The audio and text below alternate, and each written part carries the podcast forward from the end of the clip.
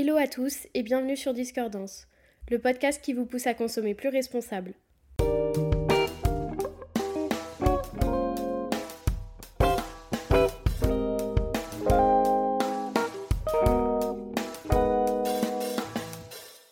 J'espère que vous allez bien. Pour commencer cette nouvelle semaine, on va encore évoquer la fast fashion, mais cette fois-ci plutôt les conséquences de cette industrie. Vous pouvez retrouver dans le dernier épisode ma consommation euh, de la fast fashion qui a beaucoup évolué. Mais aujourd'hui, j'aimerais plutôt qu'on aborde les conséquences directes de cette industrie euh, sur l'environnement, mais aussi sur les hommes. Donc c'est un modèle économique qui a apparu dans les années 80-90 qui est basé sur la production de masse dans le but de réaliser des économies d'échelle pour proposer des produits à des prix euh, de plus en plus attractifs. Bien sûr, ça se fait au détriment de la qualité des vêtements et aussi des travailleurs de l'industrie textile. La fast fashion, c'est aussi l'accélération des tendances avec des nouvelles collections qui apparaissent chaque mois, voire chaque semaine. Et enfin, c'est aussi l'obsolescence des vêtements proposés dans le but d'acheter, de porter, de jeter et de racheter derrière parce que les produits sont destinés à ne pas durer. Dans les années 2000, il y a aussi l'ultra fast fashion qui a apparu, qui accélère encore plus ce rythme. L'ultra fast fashion, c'est les marques comme Shein, comme Asos, comme Misguided. En fait, c'est la plupart du temps des marques euh, totalement euh, en ligne.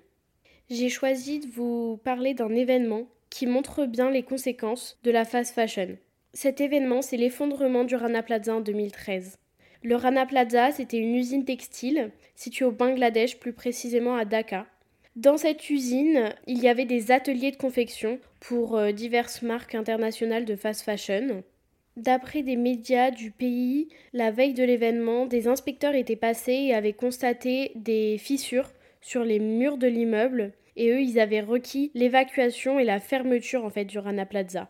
Les niveaux inférieurs, où il y avait des commerces et des banques, avaient eux directement euh, fermé euh, et évacué le personnel, tandis que le niveau supérieur, eux, ont requis la présence des salariés et euh, ils leur ont dit de venir le lendemain. Certains s'y sont opposés, mais finalement ils ont été contraints de venir travailler sous peine de retrait sur leur salaire et même de licenciement.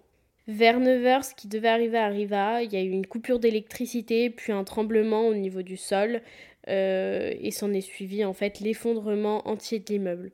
D'après les responsables de la sécurité civile et de la lutte contre les incendies du Bangladesh, les quatre niveaux supérieurs du bâtiment auraient été euh, construits euh, sans permis, et ces quatre niveaux abritaient les ateliers de confection. Le bilan humain s'élève à 1338 morts et près de 2500 blessés. En fait, cet événement, il met clairement en lumière les conditions de production qui sont absolument déplorables pour les salariés de l'industrie textile.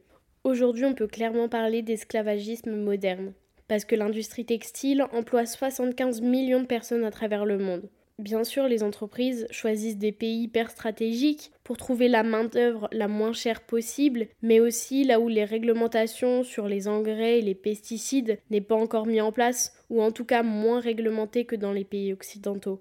Le but c'est de répondre à leur rendement qui est euh, hyper rapide avec euh, le coût le moins cher possible pour eux et pour proposer aussi des produits aux prix les plus attractifs possibles. La fast fashion c'est aussi l'emploi d'enfants il y a 168 millions d'enfants qui sont contraints de travailler dans ce secteur. C'est bien sûr la conséquence d'une extrême pauvreté dans les pays de production, mais ça prive en effet les, enfants d'éducation, mais aussi de leur liberté. Parfois, ils travaillent jusqu'à 64 heures par semaine pour un salaire euh, qui est euh, moindre en fait. Et la fast fashion, c'est aussi des conditions de travail qui sont déplorables. Euh, les personnes, euh, si ce n'est les enfants, les femmes en majorité, travaillent pour un salaire indécent, bien souvent, en tout cas trop souvent en dessous du seuil de pauvreté. Ils sont surexploités, autant dans leur temps de travail, dans leur nombre de jours de repos qui est vraiment euh, ridicule. Les heures supplémentaires sont très souvent non rémunérées et bien sûr, il n'y a aucune protection sociale. Pense que l'événement du Rana Plaza a quand même permis de mettre en lumière les conditions de travail des salariés de l'industrie textile.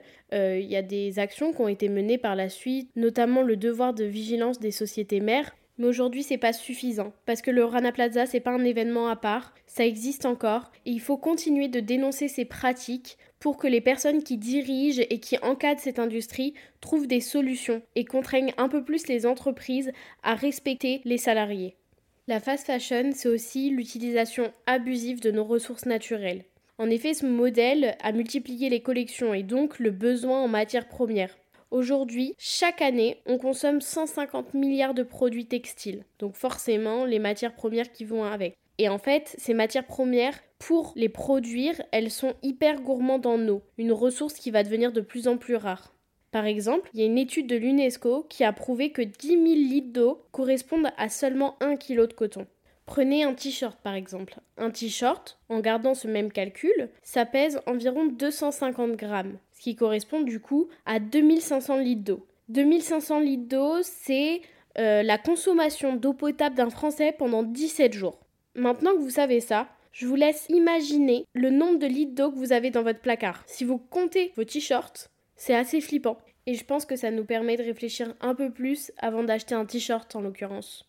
Une autre étude de l'ADEME cette fois-ci, qui est l'Agence de l'environnement et de la maîtrise de l'énergie, a prouvé que l'industrie textile mobilise 4% des ressources d'eau potable de la planète. Quand on sait que le Yémen a un accès limité à l'eau potable, c'est assez étonnant et même euh, triste, je trouve. Quand on parle d'épuisement des ressources naturelles, il y a aussi la déforestation, qui est une des conséquences directes de l'industrie textile et aussi de la fast fashion. C'est lié à la culture des fibres végétales comme le lin et le coton. Le coton, c'est quand même à lui seul un quart de nos vêtements. Donc je vous laisse imaginer la quantité de coton qui est cultivé chaque année.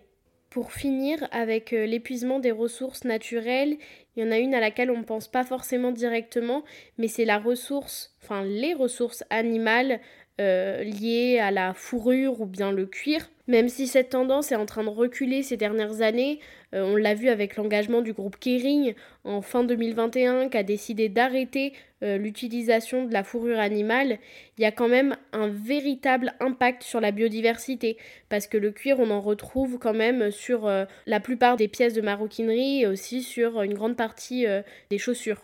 La fast fashion, c'est aussi la pollution chimique à différents niveaux parce que les industries textiles ont recours aux pesticides et aux engrais qui sont bien sûr autorisés dans les pays où ils produisent. Ils les utilisent pour obtenir un meilleur rendement et donc répondre à leurs besoins de produire rapidement.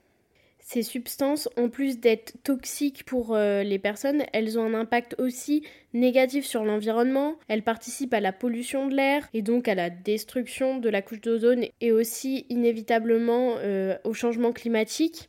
Aujourd'hui, l'industrie textile est responsable de 17 à 20% de la pollution de l'eau dans le monde. Donc euh, un cinquième de la pollution de l'eau dans le monde est quand même lié à nos vêtements. Je trouve ça aberrant quand même. La fast fashion, c'est aussi la production en masse de matières synthétiques, parce que ce sont des fibres qui sont euh, peu coûteuses, mais par contre hyper polluantes et absolument pas durables. Quand on parle de fibres synthétiques, il y a le polyester, le polyamide qu'on appelle aussi nylon, le polyuréthane, l'acrylique, l'élastane. L'élastane, on l'appelle aussi spandex ou lycra, c'est la même chose.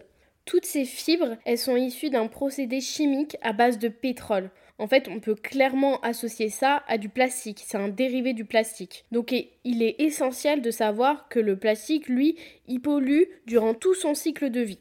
Pour vous montrer à quel point ces matières synthétiques polluent, je vais prendre l'exemple de l'élastane qu'on retrouve dans beaucoup de vêtements. Euh, euh, c'est la fibre qui va permettre d'avoir une élasticité et donc qui va rendre le vêtement euh, plutôt confortable. Lors d'un lavage d'un produit qui contient de l'élastane, cette fibre va relâcher des microparticules plastiques dans les eaux usées qui vont ensuite être filtrées dans les stations d'épuration, mais finalement il en reste toujours et elles finissent par se retrouver dans l'océan et elles sont en partie responsables de la destruction de la faune sous-marine. Malheureusement, aujourd'hui, la matière la plus produite au monde est une matière synthétique que vous devez sûrement très bien connaître, c'est le polyester. Et c'est l'une des matières qui est euh, la euh, moins respectueuse de l'environnement et de nos écosystèmes. Sachant qu'un vêtement est porté en moyenne 4 fois et qu'après il ne plaît plus, c'était pour moi hyper important de parler des conséquences de la fast fashion aujourd'hui. Peut-être que certaines personnes l'ignoraient encore et donc c'est important d'en parler et je pense que c'est en en parlant et en prenant conscience de ça que notre consommation va évoluer et c'est comme ça qu'on ira de l'avant. Dans tous les cas, j'espère que cet épisode vous a plu et que vous avez appris des choses parce que c'est vraiment le but. Pour en parler ou échanger à ce sujet ou même d'autres choses, vous pouvez me retrouver sur Instagram. Mon nom c'est Zéliamlo tout attaché. On se donne rendez-vous pour le prochain épisode où on parlera d'éco-anxiété et je serai pas seule. En attendant, n'oubliez pas que chaque achat est un vote, donc votez bien.